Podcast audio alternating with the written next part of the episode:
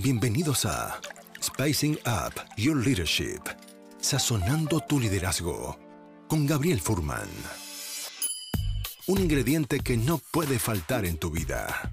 Una instancia de aprendizaje, autoconocimiento y reflexión para transformar tu liderazgo empresarial, tu propia maestría personal, tu autoconfianza y tu forma de comunicar. En este espacio aprenderemos herramientas de innovación personal que puedes llevar a la práctica de forma inmediata en tu vida profesional y personal. Te invitamos a este delicioso y aromático viaje de inspiración para la acción, donde podrás saborear hoy lo que lograrás ser mañana. Los ingredientes ya los tienes. Ahora llegó el momento de descubrirlos y pasar a la acción. La mesa está servida.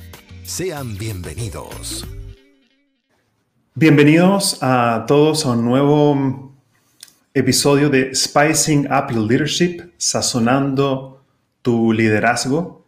Es un placer y un honor poder acompañarlos en un episodio más para seguir aprendiendo reflexiones y estrategias pragmáticas de liderazgo para ayudarte a gestionar mejor tu vida laboral y ayudarte mejor a liderar a los equipos de trabajo dentro de la organización en la cual te desempeñas. Como muchos ya saben que nos vienen siguiendo hace ya varias semanas, estos lives aparecen en promedio dos veces por semana y hace poco tuve la alegría de poder celebrar el episodio número 50 de este podcast live.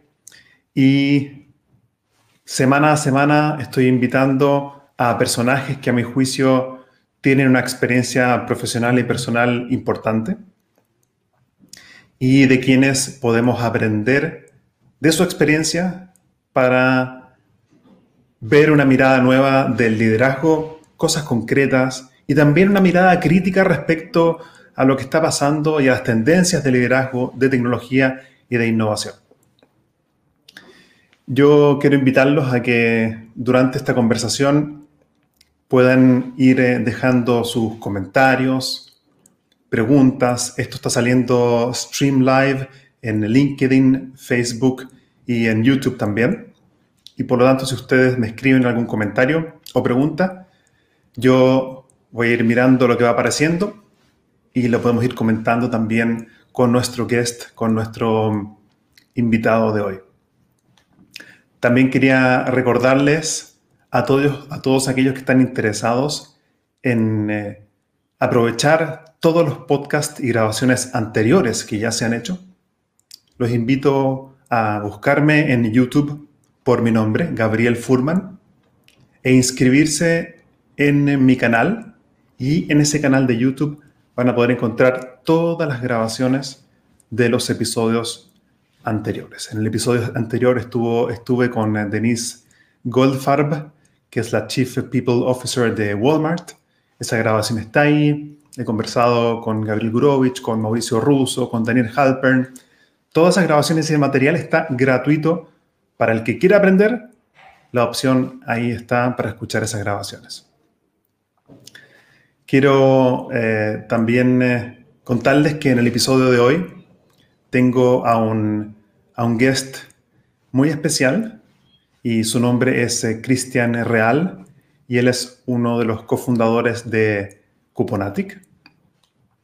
Y también es CEO del online factoring también chita.cl. Vamos a hablar quizás un poco de eso en el episodio. Así que Cristian, yo te quería dar la bienvenida a este espacio Así que mm, así de simple, puedes acceder ya al escenario virtual. Bienvenido. Hola, Gabriel. Muchas gracias por la invitación. Muy un gusto estar acá. Yo cuando estaba pensando, mientras conversábamos por WhatsApp para coordinar este, este encuentro, eh, yo en verdad quería partir como esta conversación contándole a la gente un poco la relación como más amistosa y, y personal que teníamos de tantos años. Y me recordaba los primeros años cuando yo empecé a tratar de sacar adelante una consultora, empezar a hacer talleres en empresas, eh, creo que las primeras conversaciones y más importantes conversaciones que tuve en el principio de mi viaje profesional fueron contigo y también por los, por los tips, los consejos y escucharme en esas etapas eh, como primitivas de mi crecimiento profesional. Así que quería solamente traer eso a la mesa y agradecerte.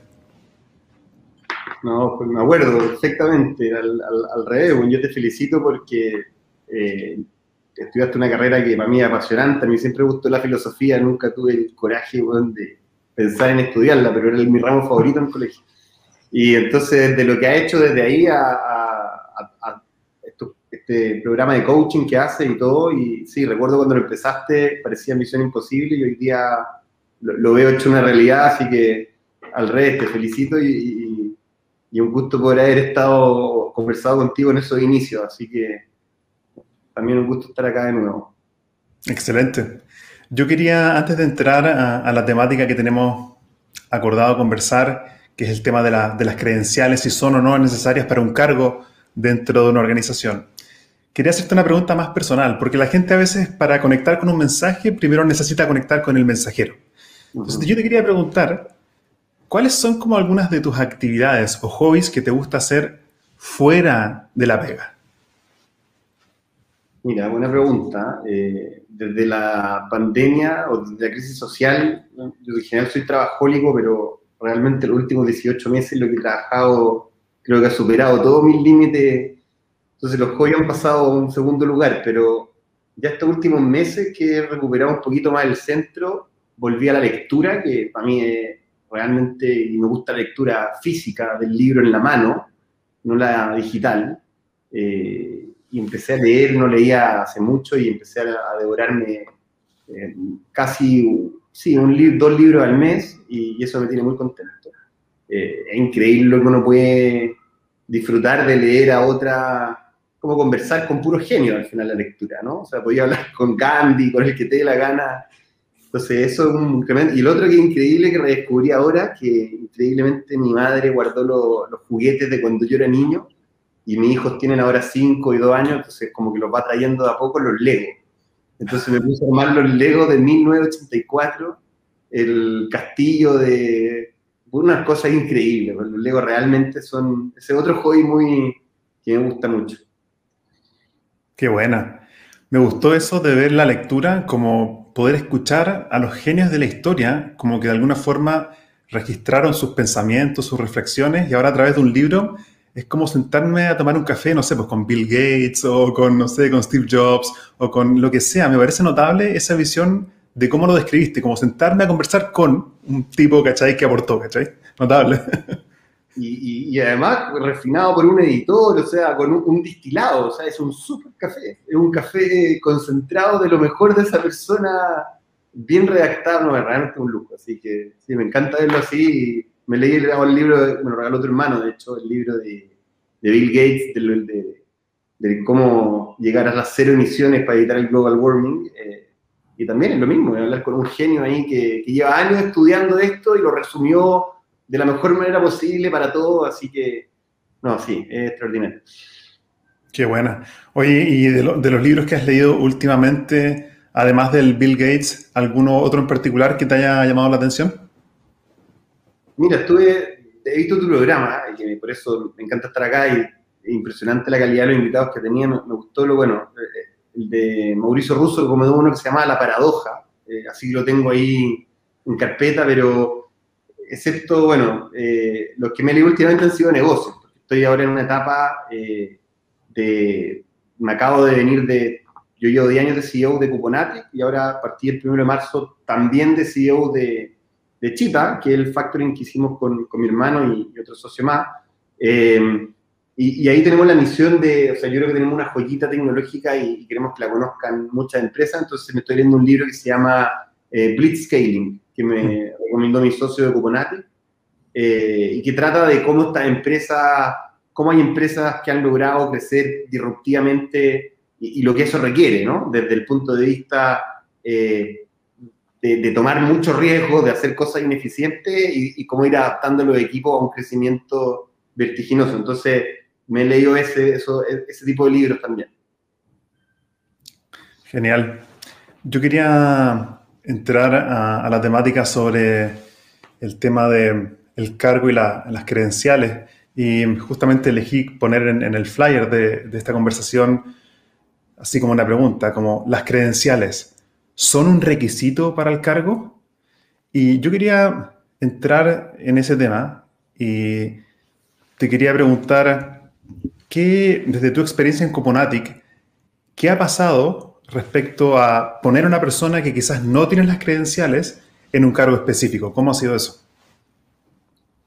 Mira, Coponatic empezamos hace 10 años eh, y realmente fue, fue, bueno, fue un poquito blitzscaling en el sentido de que levantamos capital con un PowerPoint. O sea, la empresa no existía.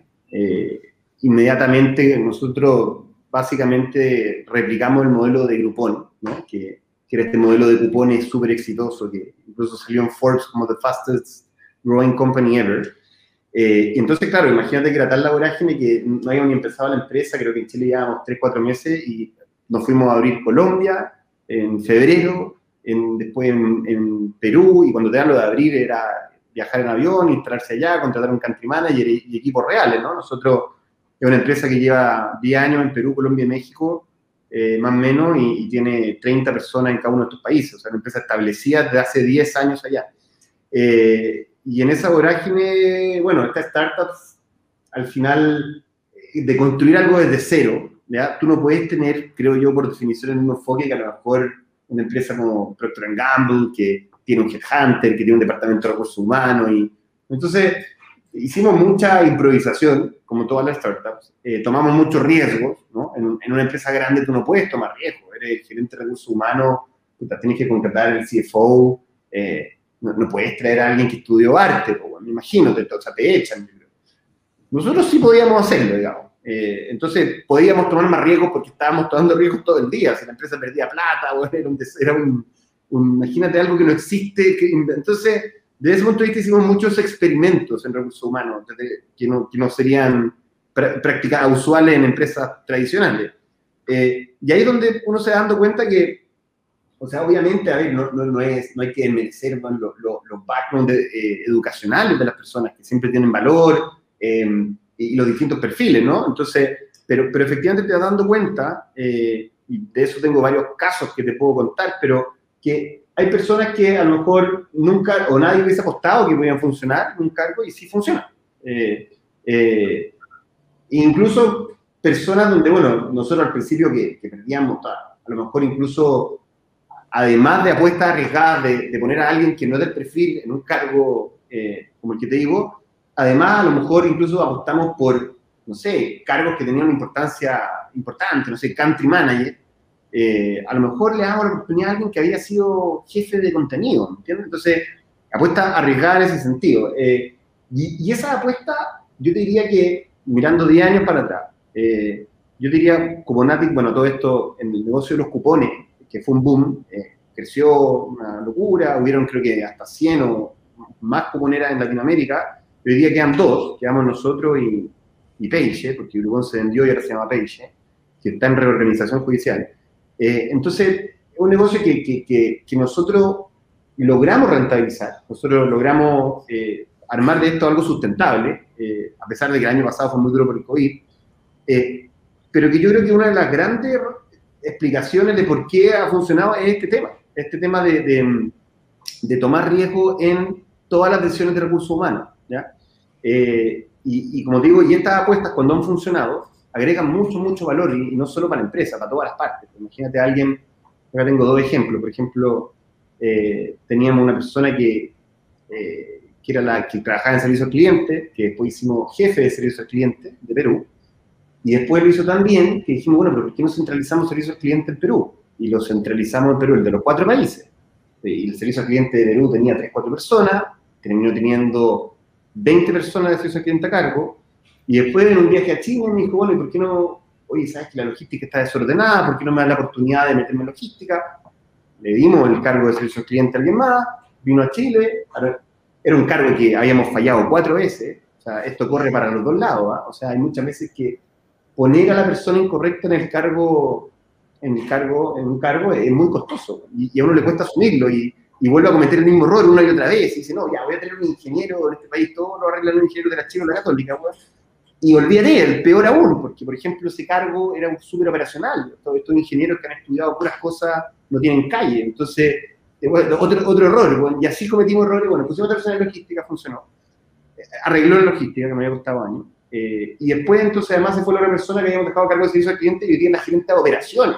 Entonces, de, de, que tiene logística y servicio al cliente en cuatro países. Entonces, ahí tienes un ejemplo de, de alguien por el que nosotros hemos apostado y, y por qué agrega mucho valor. Porque es muy positivo para la empresa, pero también para ella, digamos. O sea, eh, en el fondo, si tú miras hoy día ese currículum, lo que estudió, la carrera que ella ha hecho, una carrera muy ágil, muy dinámica, muy rápida, muy, o sea, en, en, en crecimiento, ¿no? Profesional. Eh, y eso tiene otra externalidad positiva, eh, y es de que tú sabes que hoy día la gente, sobre todo los millennials, está el problema de la motivación, que antes... Sí, motivación, propósito en la época de nuestros papás, tú sabes que no había ni mercado laboral, o sea, la gente llegaba a un trabajo y asumía que ahí se iba a quedar paciente, o sea, mirar para el lado era una cosa muy inusual. Hoy día el, millennial no es solo eso, no solo es que tiene un menú de cientos de posibilidades, sino que además se aburre, eh, ¿ah? entonces se desmotiva. Eh, entonces, mantener a los equipos motivados también es un desafío. Y, este tema de esta apuesta de tomar riesgo cuando funciona algo, como lo que te acabo de escribir, eh, tiene además del crecimiento profesional y del crecimiento de remuneración, y la empresa obviamente también eh, percibe parte de ese valor, ¿no? Porque haberte traído a alguien de gerente de operaciones de cero hubiese sido probablemente más, costoso, eh, con más riesgo, además siempre traer gente de afuera más complicado, pero la externalidad positiva más maravillosa de todo lo que te digo, es que esta motivación además se mantiene en el tiempo, que algo lo que cuesta hoy día para retener a las personas, ¿no? Eh, entonces también, entonces hacer esto, entonces volviendo para atrás, yo digo que Bonati es una de las grandes, creo que razones de, además que nosotros fuimos como empresarios a la antigua, responsables, tratando de que esto ganara plata eh, y estar encima del negocio y no, no estar pensando en los IPO o en, o en, todas esas cosas de banqueros de inversión, creo que realmente esto es una de las cosas que ha permitido que la empresa le vaya bien. O sea, eh, es la gestión de recursos humanos haciendo estas apuestas, tomando riesgo, en resumen, respondiendo preguntas, poniendo personas que a lo mejor otros dirían que no tienen las credenciales para el cargo. ¿ya? Cuando usted eso hace bien, genera un, estaba un enorme, un enorme valor, ¿ya? Eh, entonces, tengo muchos ejemplos de, cosas que hemos hecho así. Qué interesante eso como de, de que, aparentemente cuando tú pones una persona que quizás no tiene las credenciales en un cargo y se desarrolla ahí profesionalmente, eso impacta directamente en la motivación que esa persona va a tener para hacer esa pega. ¿Por qué, por, por qué ocurre, crees tú, que esa motivación aumenta en un escenario así, desde tu experiencia con los ejemplos? Porque volvemos a lo que te decía, o sea, en, las organizaciones tradicionales un gerente no puede tomar mucho riesgo. ¿ah? Incluso mira hasta cuando eligen sistema, o sea, siempre van a ir por los tres más grandes del mercado. Tipo, nunca va a elegir, o es raro que un gerente tome el riesgo de tomar un sistema no probado. Eh, todo es, entonces, cuando tú tomas este riesgo, que es un riesgo para la empresa y una inversión, pero high risk, high return, eh, en el fondo, esa persona también se le abre el que tiene un poco de ambición en la vida, y hay mucha gente que tiene ambición y quiere crecer y quiere, quiere hacer más de lo que hace, eh, esa persona se le abre el apetito porque le está dando una oportunidad que en otro lado no se la daría. Mm. Eh, y, al final lo que te pagan eh, no es solo el sueldo, o sea, eso es una, eso es, sobre todo al principio de la carrera, es una fracción. Lo más importante es la experiencia, la experiencia que tú o sea, alguien que recorrió el camino que te acabo de decir, de servicio al cliente, jefe de servicio al cliente, jefe de servicio al cliente de cuatro países, jefe de logística y jefe de operaciones, ¿ya? Eso, esa experiencia el día del mercado vale mucho más. Esa persona multiplicó su salario de mercado por cuatro, por cinco, o más, mucho más. Entonces, entonces ese, ese, el, que, el, que, el que ve eso, o sea, eh, ahora, tiene riesgo para ambas partes, ¿no? Eh, para empresas, en caso que no funcione, bueno, la persona... Eh, pero en general genera mucha motivación eso, darle la oportunidad a alguien. O sea, de hecho, gran parte, no, quiero vincular la crisis social, pero la desigualdad de oportunidades, la falta de oportunidades, lo que más genera, si tú a una persona le dieras, eh, tengo un ejemplo, mira, en Europa hablan todos de educación y todo, pero en Europa no todo el mundo estudia en la universidad, bueno, o sea, hay mucha gente que hace carreras técnicas y está feliz con eso, eh, pero, pero entonces, pero el punto es que tuvieron la oportunidad y no quisieron, entonces lo que duele no haberla tenido, ¿ah? Eso es lo más grave de todo. Entonces, eh, sí, yo creo que al final se traduce que también eh, generar oportunidades eh, agrega valor, porque el potencial del recurso humano en un país pobre, lo más grave, de hecho, creo que Bill Gates se dedica también un poco a, resolver en parte la pobreza y, bueno, si lo miráis incluso como inversión, no hay nada más rentable que, que, eliminar la pobreza, porque es un tipo que, tiene, hay gente que tiene potencial, imagínate, a lo mejor es un, tipo genio en una población, y porque no tiene la oportunidad, bueno, no inventamos la, el próximo reactor nuclear que nos puede salvar del global warming. Entonces, no, eh, sí, eh, yo creo que hay muchos ejemplos, pero por ahí va. ¿ah? Bien. Oye, estaba pensando en tú cuando tienes que de alguna forma ver si esta persona, a pesar de que no tiene las credenciales, quizás podría servir en este cargo. ¿Qué, qué características crees tú o buscas o tratas de identificar para decir, mira, yo como, con mi olor, con, mi experiencia, creo que esta persona, a pesar de no tener esas credenciales formales, sí podría servir. ¿Qué buscas tú en esa persona? Sí, acá hay dos para complementar los tips, digamos, de management. O sea, uno efectivamente, para poder hacer eso se requiere cierta visión de quién puede funcionar y dónde. Y, por lo tanto se requiere harta percepción de, de las habilidades blandas de las personas, ¿cierto? De en qué puede ser bueno. Y de hecho, algo que aprendí o que alguna vez en una empresa que trabajé una gerente me dijo, mira, si alguien no sabe hacer presentaciones, bueno, deja de insistir, si el tipo no es bueno para las presentaciones, o sea, tendrá otras cosas buenas. Entonces, también, la verdad, no hay que pedirle pera al olmo, y, yo creo que el fondo uno tiene que ver lo bueno de las personas, identificarlo y, tratar de proyectar y ver, ah, este tipo, ¿sabes qué? Esto, yo lo he visto en esto y es bueno de, manejando personas, o es bueno resolviendo problemas en el día a día, o sabes que este tipo es bueno analíticamente, este tipo es introvertido, es un genio, pero no puede estar hablando con mucha gente, o sea, entonces, poder ver a las personas y, cuáles son sus debilidades y fortalezas en términos de recursos humanos es, clave para poder hacer esta apuesta. Eh, pero también es clave otra cosa que, que armar la estructura, ¿no? O sea, también pasa que en la empresa, y, eso es otra ventaja de estas startups chiquititas que yo trabajo, eh, que en el fondo hay flexibilidad en todo sentido. Entonces uno puede hacer, puede, es un mundo mucho más libre. Pues si yo eh, en ese sentido, mucho, esto no va a aplicar probablemente para ninguna empresa grande, va a ser muy difícil, por todas las razones que ya te dije. Eh, pero en una empresa chica uno puede tomar más riesgos, puede, y, la estructura, el organigrama, si quieres, es lo mismo, también es clave, o sea, uno siempre tiene un organigrama, deseado, si contrata a un constructor, bueno, va a llegar, te va a hacer la estrategia, te va a decir, bueno, para alcanzar esa estrategia necesita esta estructura, este equipo, suena súper bien, eh, pero claro, pero, pero en el mundo del emprendimiento uno se las tiene que arreglar con lo que tiene. Entonces, uno también tiene que ver o ir flexibilizando esa estructura y adaptar, digamos, los cargos para que la persona, para que esa apuesta o la probabilidad de que esa apuesta funcione se maximice. Entonces, también hay un arte de armar el organigrama. O sea, el problema es que la empresa grande, el organigrama ya llega armado. El de recursos humanos no tiene mucha posibilidad de cambiarlo. Tiene que llenar la vacante, no puede tomar riesgo, headhunter, ¿ah? gente con track record perfecto. Eh, entonces, acá, digamos, no, no, el consejo viene también por ese lado, ¿no? Entonces, sí, hay que ver muy bien cuáles son las cosas buenas de las personas y también eh, asegurarse de, que la lógica, esta estructura hay que verlo como unos engranajes, como unos mecanismos, ¿no? O sea, ¿cómo hacer para que estén todos girando eh, con sincronía y, y la organización funcione bien? Entonces, hay que imaginarse a la persona como un engranaje dentro de una máquina y decir, ah, mira, sí, yo me la imagino girando. Una, entonces, es un ejercicio, eh, yo creo que obviamente en la medida que uno la va barrando, porque no, o sea, me he equivocado 100 veces, pues, eh, uno va aprendiendo, pues va incorporando esto con un algoritmo de inteligencia artificial, pues, uno va aprendiendo, tú sabes que la inteligencia artificial se nutre de data, de, de, de, tú le dices al robot si es un caballo o no un caballo y, y. Entonces, uno va aprendiendo con la experiencia y, requiere esa abstracción que no es muy modelable matemáticamente, es absolutamente una ingeniería de recursos humanos. Eh, Interesante, y hablaste que, que, hay un punto fundamental que es de alguna forma tratar de identificar cuáles podrían ser estos como soft skills o habilidades más blandas o relacionales o emocionales.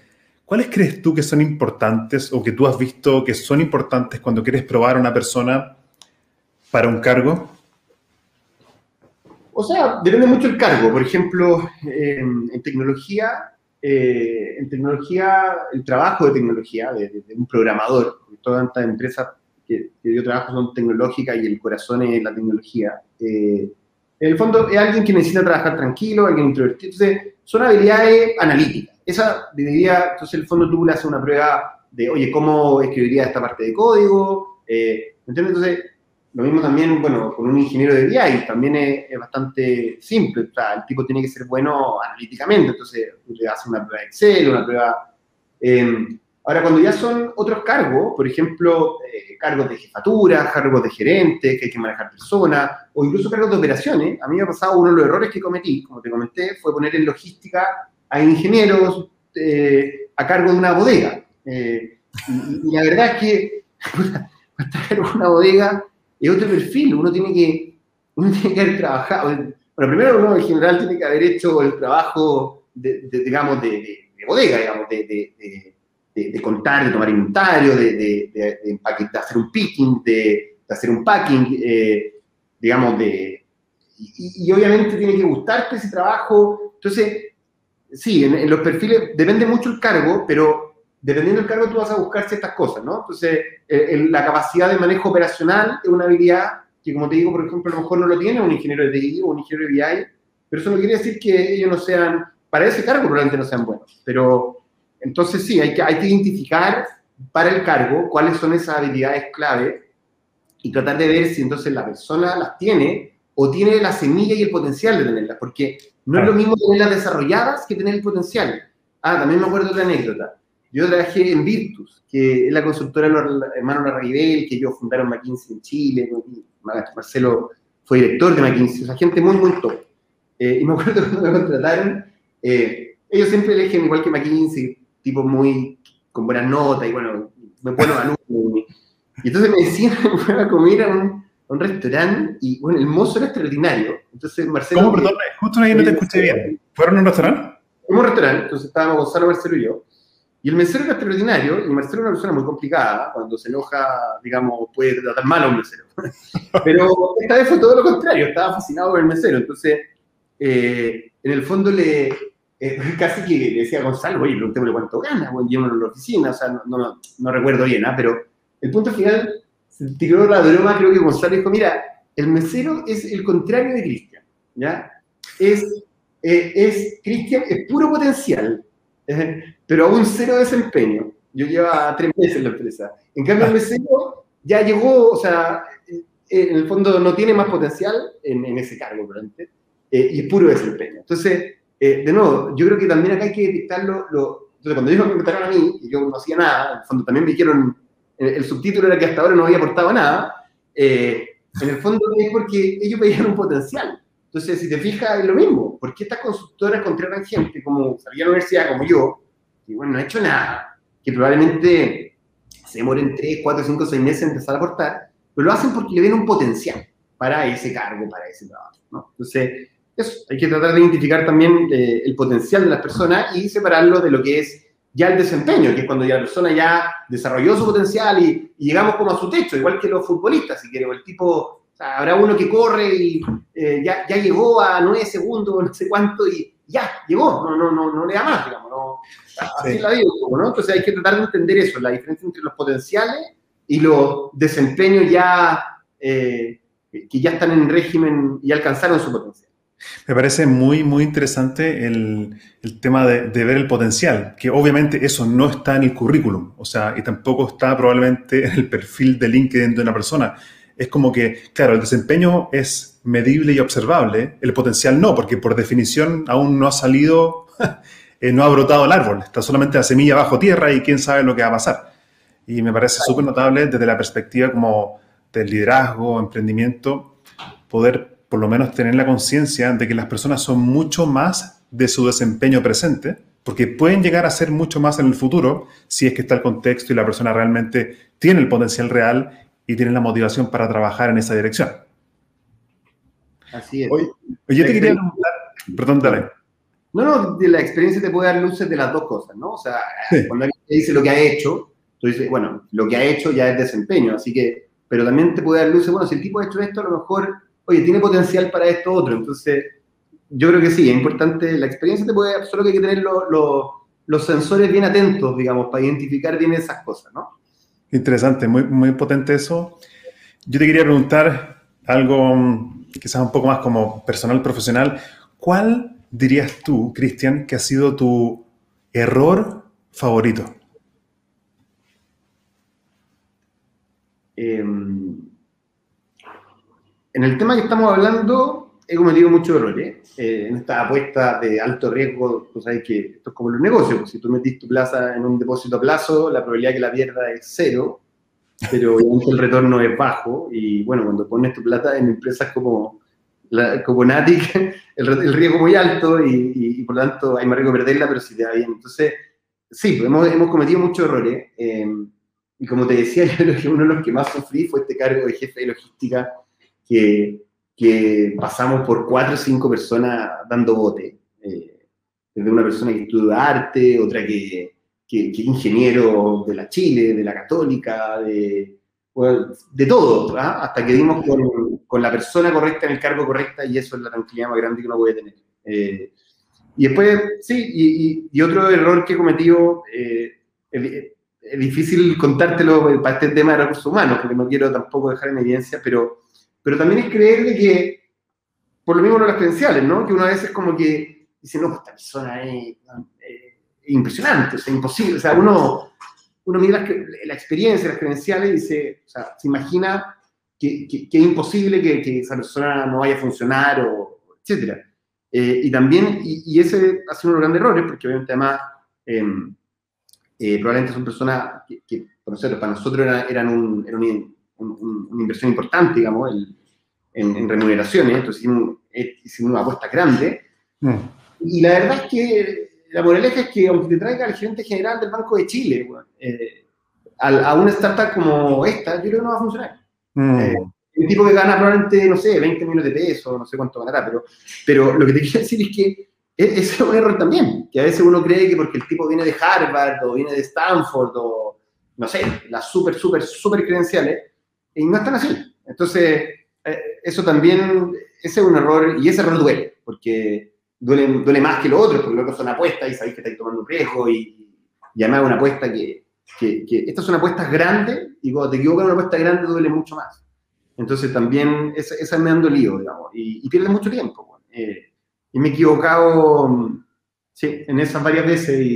Y, como gerente, al final tú tienes, yo creo que lo, una empresa, o sea, lo más importante es armar bien el equipo. O sea, si tú tienes el equipo bien, o sea, las personas correctas, el cargo correcta, eh, sobre todo cuando uno está de gerente general a cargo, no sé, de siete, ocho personas, pero también el que es gerente de operaciones, tengo el ejemplo, esta persona de operaciones, independientemente que lo ha hecho increíble, le costó mucho armar el equipo y, vive trabajando. Y yo le digo, no, pero si, oye, a mí no me interesa que trabajes hasta la una de la mañana, ¿no?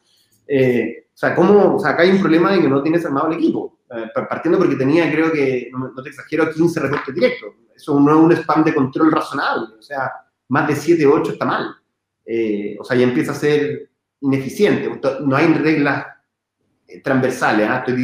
puede que en algunos casos aplique o no aplique, pero en términos promedio, la cuestión entonces, terminar armar bien el equipo eh, eh, es realmente la, la, mayor de las tranquilidades, porque, porque si no vives apagando incendios, vives, eh, y en los cargos importantes, en las empresas importantes, cuando además no hay headhunter y no tenéis los recursos para arreglar la cuestión rápido, em, en el fondo te puede demorar tres meses, seis meses, en que, una, en que un proceso de vuelva a funcionar, y hasta que eso lo pase, tú estás subsidiando permanentemente, no te das ni cuenta, pero estás aprobando estáis metido en un montón de decisiones que podríais delegar. Y, y, al final es un costo de oportunidad para la empresa porque entonces tú que deberías estar haciendo otras cosas en el rol de CEO o el que sea, no las estás haciendo y, en parte por eso. Entonces es súper importante el armar el equipo bien, es decir, eh, y de hecho te lo digo porque ahora en esta crisis a nosotros nos pegó muy duro en Comonati eh, y nos tocó apretarle un poquito el cinturón, entonces yo terminé absorbiendo el trabajo de como tres gerentes que, que, finalmente se fueron o tuvimos que sacar por, por, temas de costo. Em, y llevaban eso ya un año y, ya, ya, como esto es como, yo bueno, uno, uno, se empieza como a y ya no se da ni cuenta, pero yo ya estaba, o sea, a un ritmo más allá del ritmo, pero también eso tenía un costo de oportunidad de que había cosas que no, entonces, ahora que ya, bueno, también hay épocas, ¿no? Hay que buscar un balance, pero ahora estamos reequilibrando un poquito más y reforzando un poco más y, y estoy, afortunadamente, llegó una persona y, estamos reconstruyendo en ese sentido. Entonces, bueno, eso es muy importante para poder... Me, parece súper súper relevante que puedas como compartir conmigo y con la gente que nos está escuchando y que va a escuchar esta grabación, quizás gente que está empezando a emprender, ese, ese, ese foco como que tú me cuentas de, de los errores, de las caídas, como algo natural del proceso de aprendizaje de, de, empresario. Yo creo que esa cuestión, Cristian, es fundamental. Yo también haciendo coaching en empresas o gente que quiere empezar cosas muy pequeñas, tienen miedo a empezar por equivocarse. No vaya a hacer cosas que no lo haga perfecto. ¿Qué van a decir los otros si es que fallo? ¿Qué pasa si las cosas no me salen bien? Y yo creo que para mí, también como emprendedor, el escucharte a ti de cómo compartes la forma en que relatas los errores que has tenido, me tranquilizan y saber que efectivamente eso es parte de cualquier proceso de desarrollo de cualquier organización. de hecho, acá tenemos a, te quería mostrar un comentario, tenemos a Felipe Ricard, nuestro amigo también de la Alianza Francesa, dice, gran pregunta, el error favorito. Que te había preguntado recién, eso le gustó también a Felipe. sí, porque al final, mi perspectiva por lo menos es que los errores duelen, tienen sus costos, estoy de acuerdo pero creo que son parte fundamental del proceso de aprendizaje.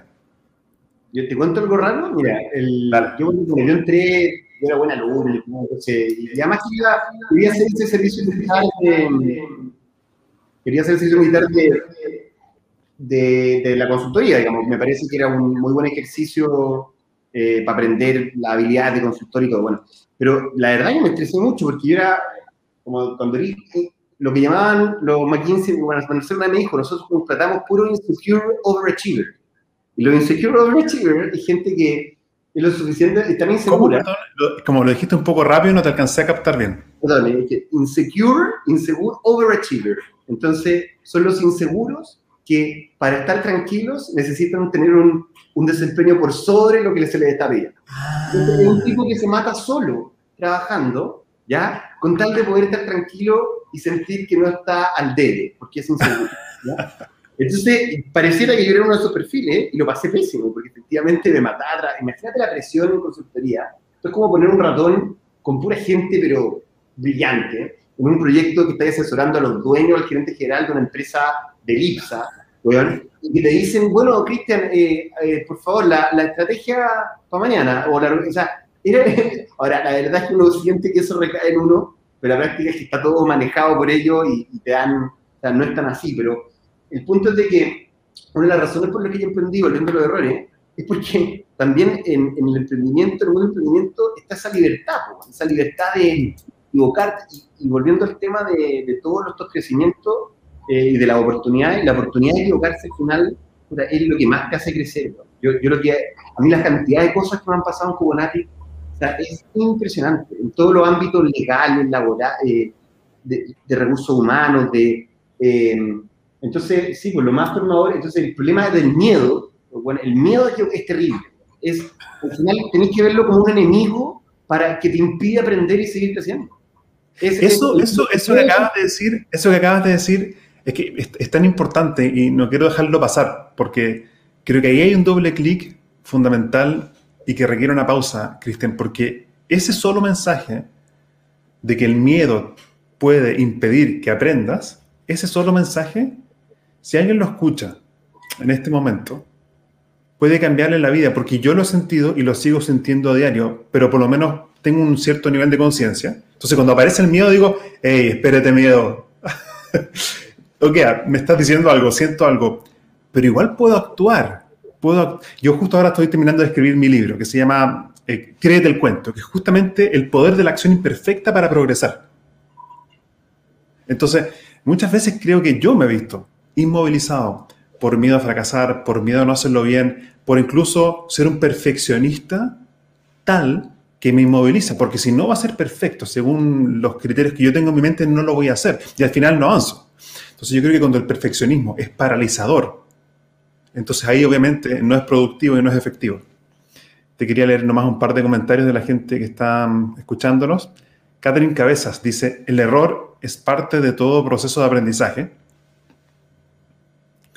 Y aquí tenemos un LinkedIn user por alguna razón no aparece el nombre, pero dice, qué buena entrevista. Felicitaciones a ambos.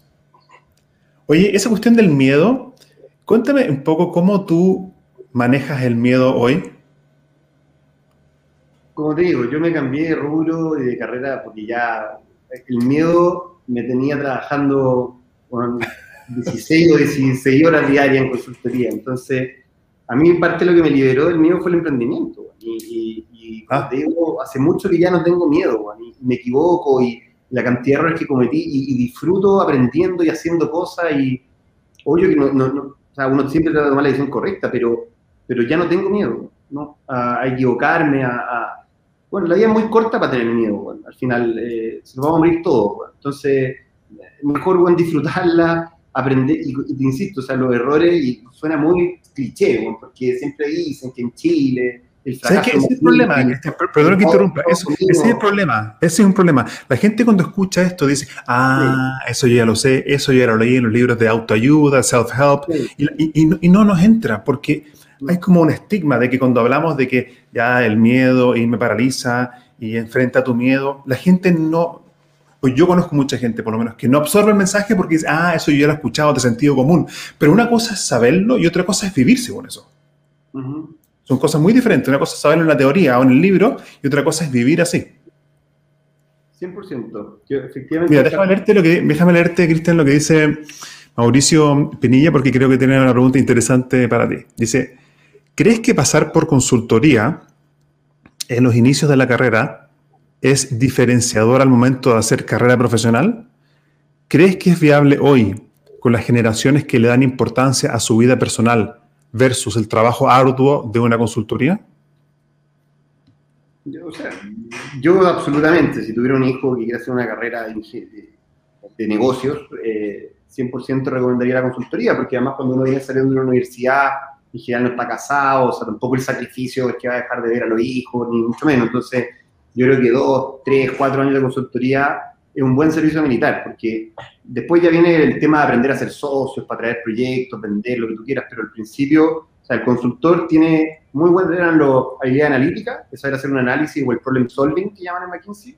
Eh, después los, los, presentation skills, que son saber hacer una buena presentación y poner en blanco y negro son números para realmente hacer un storytelling y, y, y distilar y entregar recomendaciones concretas.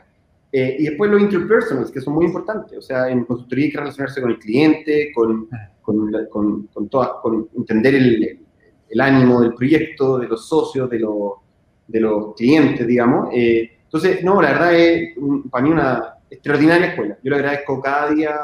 Yo cuando me fui le dije a, a Marcelo Gonzalo que yo les debía, pues, o sea, porque al final no había sobreexpuesto. La experiencia que yo gané ahí fue, fue extraordinaria. O sea, en, en dos años la, sobreexposición que tuve y todo. Entonces, no, lo recomiendo 100%. Pero efectivamente, después de eso lo considero un infierno también. ¿ah? O sea, una vida de consultor eh, trabajando 18 horas diarias, yo creo que la verdad la vida hay, hay, que sacrificarse. Yo soy muy trabajador, pero también hay que buscar un equilibrio. Yo no creo que uno pueda ser feliz dedicándole el 99% de su tiempo al trabajo, ¿no? Entonces, sí, ahí, ahí, justo te quería preguntar, antes de pasar quizás a un segundo tema cortito para luego ir cerrando la conversación, yo a ti te conozco hace varios años y, sé lo profesional, eh, específico y técnico y esforzado de, lo que yo conozco de ti. ¿Cómo tú, Cristian, en tu propia vida haces para equilibrar trabajo, vida familiar? Em, yo, ya no trabajo como antes, eh, o sea, digamos, 9, 10, 11, 12 de la noche en la oficina. ¿ya? ya por lo menos ya llego a la casa eh, los niños los veo y eventualmente si me queda trabajo, bueno, lo, termino de ver después de que se duermen, ¿no? Eh, entonces, los fines de semana, excepto cuando ya hay un, estamos en una negociación de algún deal importante, no, no trabajo, ahora justo me tocó un par de domingos, pero en general no, tampoco. Eh, entonces, ido buscando ese equilibrio, a veces toca, ¿no? O sea, te pongo un ejemplo, si, si la empresa está cayendo a pedo, uno también tiene una responsabilidad como emprendedor, digamos, y, a veces si, el punto es diferenciar también, eh, volviendo al miedo de, si el mundo se va a acabar o no, ¿verdad? porque muchas veces no es tan así, digamos. Entonces, si uno va a vivir creyendo que el mundo se va a acabar y el final nunca se acaba, también uno está. Entonces, yo sí creo que si uno se va a caer el precipicio, está bien que le meta eh, y que trate de, de, salvar la empresa o cualquiera sea el problema, pero, pero, pero sí, uno también va aprendiendo, ¿no? O sea, yo, yo me reventé, yo me reventé trabajando y, y, soy sincero, terminé con una mini depresión, o sea, uno, uno, o sea, esto es algo que hay que manejar, ¿no? Uno tiene que conocerse, ver los líneas, esto es como un motor, si lo teníamos con revoluciones eh, eh, y el motor está hecho para estar a 6.000 máximo, en un minuto se funde. Entonces, también no es que no pueda llegar a 8.000, pero no sé cuánto, hay que, hay que conocerse, hay que ver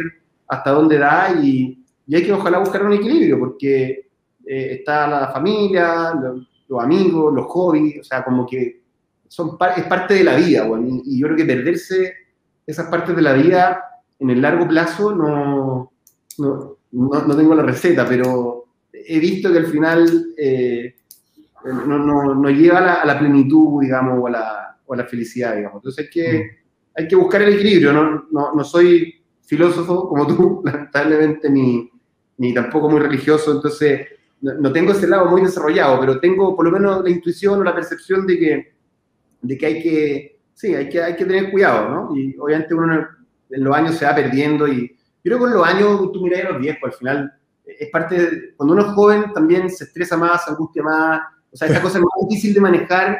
Mi papá me decía esto, pero oye, esto es como caminar y mascar chica al mismo tiempo, digamos. pues diciendo el trabajo y la, como que no, el trabajo no debería ser un estrés, en tu vida, digamos. El trabajo es el trabajo, digamos. Eh, entonces, también acotarlo a eso eh, es razonable. Bueno, eh, uno es parte de la vida, hay que, hay que aprender a manejarlo. Mauricio Pinilla, de hecho, agradece tu, tu, respuesta porque él es el que había hecho la pregunta respecto a, a la consultoría como, como escuela. Dice, gracias por la respuesta, Cristian. Muy buena experiencia para las nuevas generaciones. Lo agradece. Buena. Oye, yo te quería, mm, estamos un poco sobre la hora. Eh, hay, un, hay, un, tema que también habíamos querido conversar y quizás se lo podemos resumir, quizás da eventualmente para otra conversación y eso podría ocurrir en el futuro.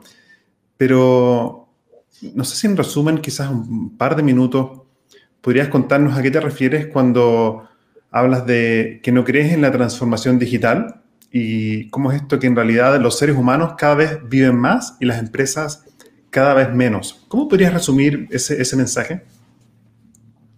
Em, tiene, tiene, que ver un poco con, con lo que hablábamos de, de, la agilidad eh, y de la capacidad de tomar riesgos que tienen estas empresas chicas como la que he trabajado versus las grandes, ¿no? Entonces, em, se resume en que cuando uno ya, o sea, yo soy un apasionado de crear empresas, digamos, y, y y cuando uno ya las crea, digamos, si quieres lo exitoso que fueron, eh, abriendo tiendas por departamento en toda Latinoamérica, la CMR, la, primera tarjeta o viejo la más exitosa. Eh, entonces, como todo en la vida, nada es para siempre. O sea, yo, yo, no, todo tiene un término. El Imperio Romano se acabó en algún minuto, ¿no? Y era el Imperio Romano. Entonces, las cosas tienen un, ciclo de vida, eh, y efectivamente los ciclos de vida seres humanos hemos ido viviendo cada vez más años por gracias a la medicina, tecnología, pero las empresas han vivido cada vez menos. hay un indicador que muestra cómo van rotando las empresas de, del S&P 500 eh, y, esa, y esa rotación o duración se ha ido cortando. ¿no? Entonces, eh, y eso es producto de la digitalización, ¿no? que se ha ido reduciendo. Eh, ¿Y por qué? Porque la digitalización en general mata a las empresas que, que no son digitales. Entonces, se ha creado esta, yo digo, falacia de, de, creer en la transformación digital, porque yo, no digo que, obviamente, no, no hay reglas de oro en el marketing, cada caso es distinto y hay que hacer, hay que irlo ad hoc, pero, pero en promedio, o en la gran inmensa mayoría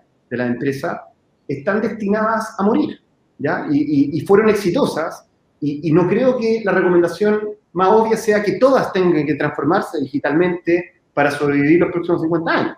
Mm. El mejor ejemplo de eso es de que, no sé, el e-commerce más grande del mundo, que Amazon, o más exitoso por lo menos, eh, no lo creó un retailer, ¿verdad? Eh, la, la, la, red social más importante, Facebook, no, no, la creó un periódico o un grupo de medios, ¿ya? Siendo que estaban en perfectas condiciones para hacerlo, ¿no?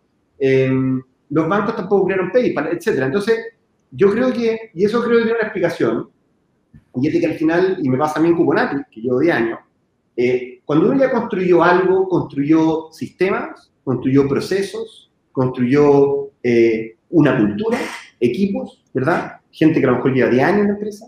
Entonces, el costo de cambio es cada vez más alto, ¿ya? Y mm. cuando irrumpen nuevas tecnologías, sobre todo en la parte tecnológica, cambiar de una tecnología a otra es tremendamente difícil, ¿ya? Y en general lo que yo he visto es que por lejos lo, lo, lo más barato o lo más rentable, como se quiera ver, es partir de cero. Entonces, eh, yo creo mucho ejemplo ahora en Kubernetes, que estamos desarrollando una nueva línea de negocio, entre comillas partimos de cero. Partimos con un equipo dedicado, independiente, em, y esos son errores que yo he visto que se han cometido en, muchas de estas empresas grandes, que al final, eh, por la arrogancia del éxito, subestiman todo este costo de cambio, todo este costo de transformación. Y yo te digo, yo no he visto muchas vacas transformarse en pájaros, bueno, o sea, las vacas no vuelan. Eh, en general. Entonces, si alguien te quiere convencer de eso, yo considero que es una mala recomendación en la mayoría de los casos. Y un ejemplo, Falabella podría perfectamente haber hecho un e-commerce desde cero, ya hace muchos años, hace mucho tiempo, y a lo mejor hubiese sido mucho mejor de que todo el proceso de transformación que llevan 15, 20 años que ha sido un fracaso. Si más lejos, cosa de mirar la acción de Mercado Libre. Acción de Mercado Libre hace 2, 3 años valían 10 billones y Falabella valía 20, y hoy día Falabella vale 7, 8 eh, y Mercado Libre vale 100. Entonces, y eso fue hace 2, 3 años. Y, eso es porque al final está esa... y, además que muchas veces se habla del tema, pero hay una cosa que los gringos llaman walk the talk, ¿no? Que es cuando tú dices algo, hazlo, o sea, ¿ah? que lo que hablas salga en acciones, digamos. Eh, y no lo hacen, porque tú si tú hablas de, de, de empresa hablando de transformación digital y el directorio son pura gente de más de 50 años, eh, por ejemplo. Entonces, es poco creíble, ¿no? Entonces, yo también pongo otro ejemplo. Yo no conozco ningún amigo mío que juegue Nintendo. ¿ah? Yo no conozco ningún amigo mío que el papá le haya ganado jugando Nintendo. Ninguno.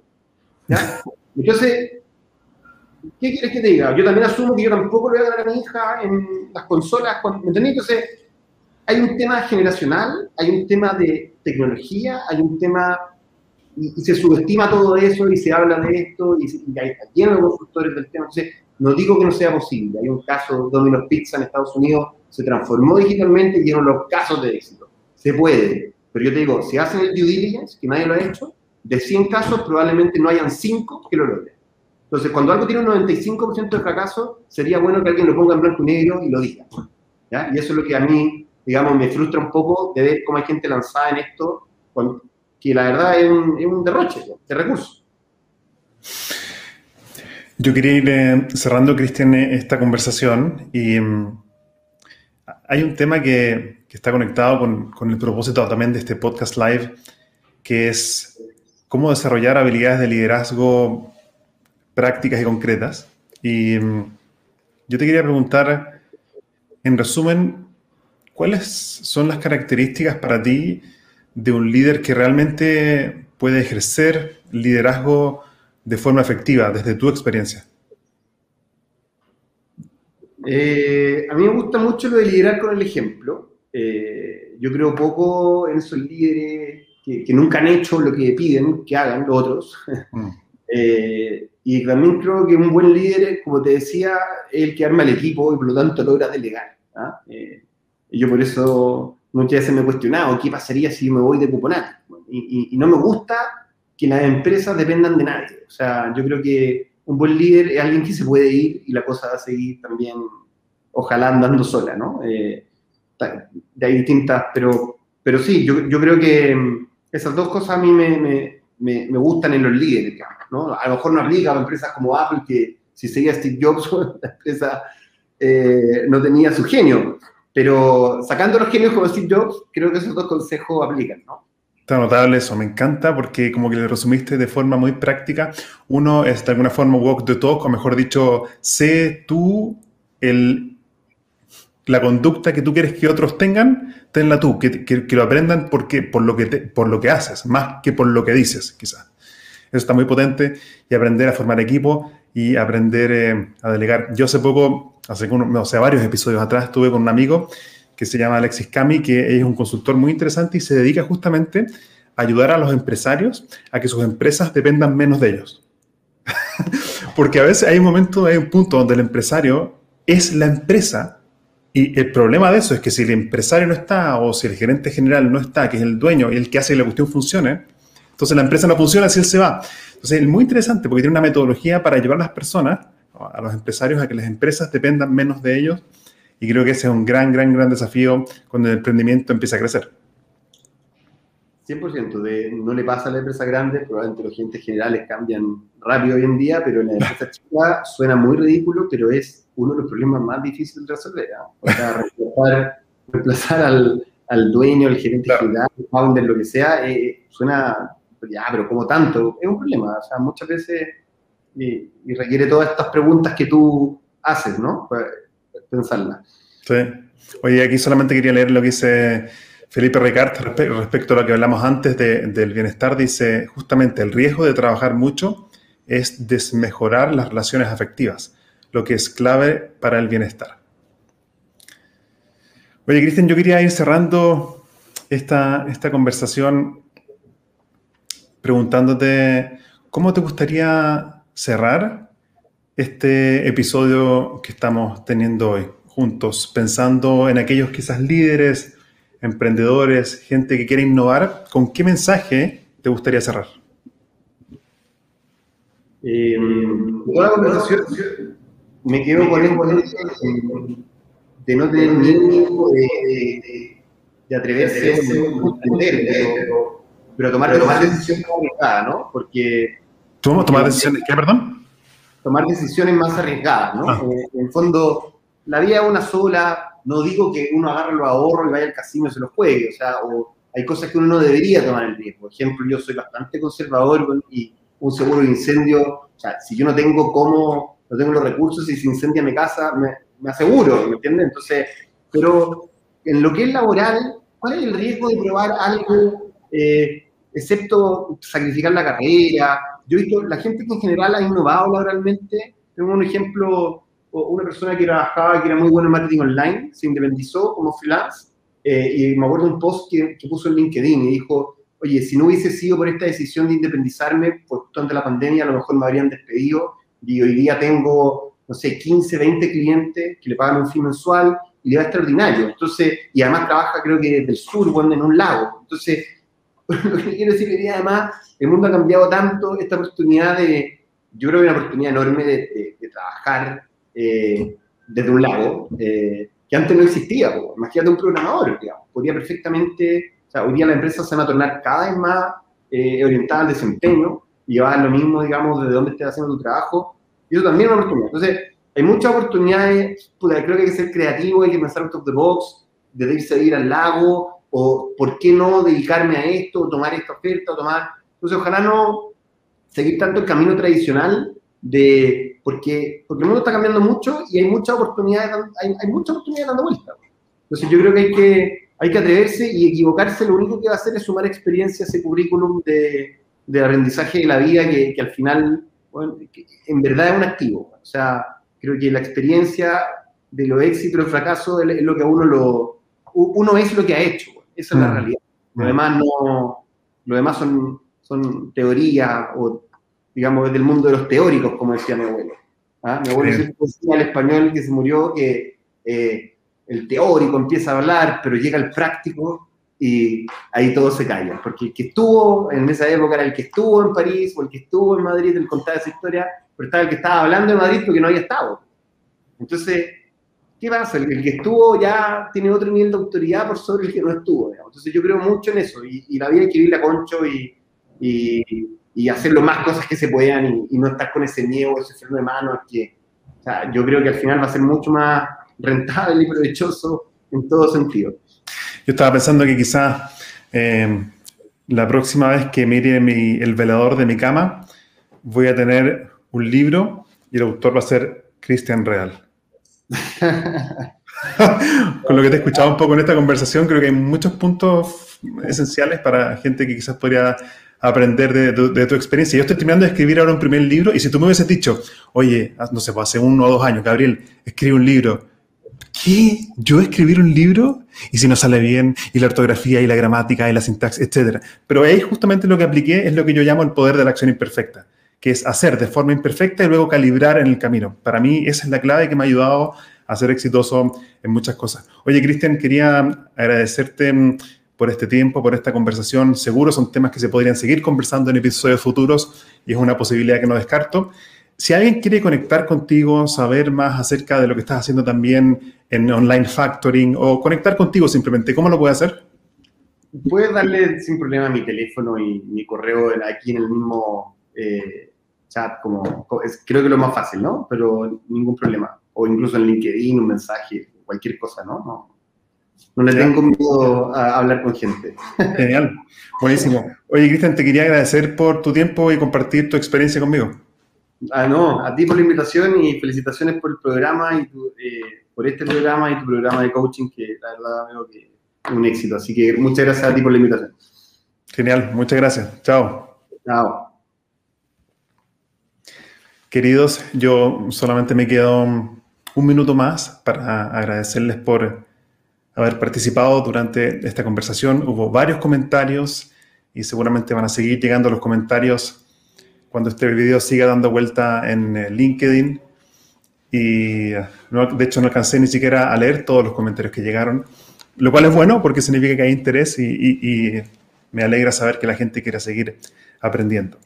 Yo los quiero invitar a que puedan buscarme en YouTube, si me buscan por mi nombre, Gabriel Furman, e inscribirse a mi canal de YouTube, en el cual van a encontrar ya más de 50 o 55 episodios grabados sobre este podcast, sobre temas de liderazgo, innovación, creatividad, pensamiento crítico.